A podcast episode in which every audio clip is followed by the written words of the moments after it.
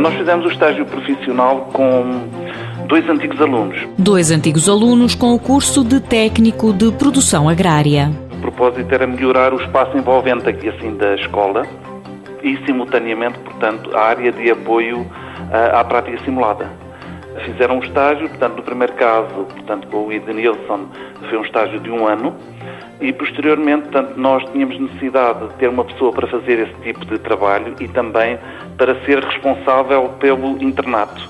E foi contratado, foi contratado. Rui Soares, presidente do Conselho de Administração da Associação Técnico-Profissional Dom Carlos I, sublinha os benefícios destes programas do Instituto do Emprego e Formação Profissional. Nós podermos escolher quem é a pessoa que queremos que faça o estágio. Portanto, uh, o que é bom para as entidades e também nós, na realidade, necessitávamos de contratar uh, estas pessoas e é uma boa ajuda para as empresas o facto de, uh, quer a medida estágio profissional, quer a medida estímulo emprego. Rui Soares acredita que a associação ganhou muito com esta experiência. Tínhamos necessidade de incluir estas pessoas porque era através de empresas que nos faziam esse tipo de serviço e resolvemos ser pessoas do nosso quadro a realizar. Portanto, nós ficámos satisfeitos e, pronto, uh, penso que não mudando a legislação, nós até estamos em condições de fazer novo estágio de emprego, uma vez que as pessoas que fizeram estágio de emprego connosco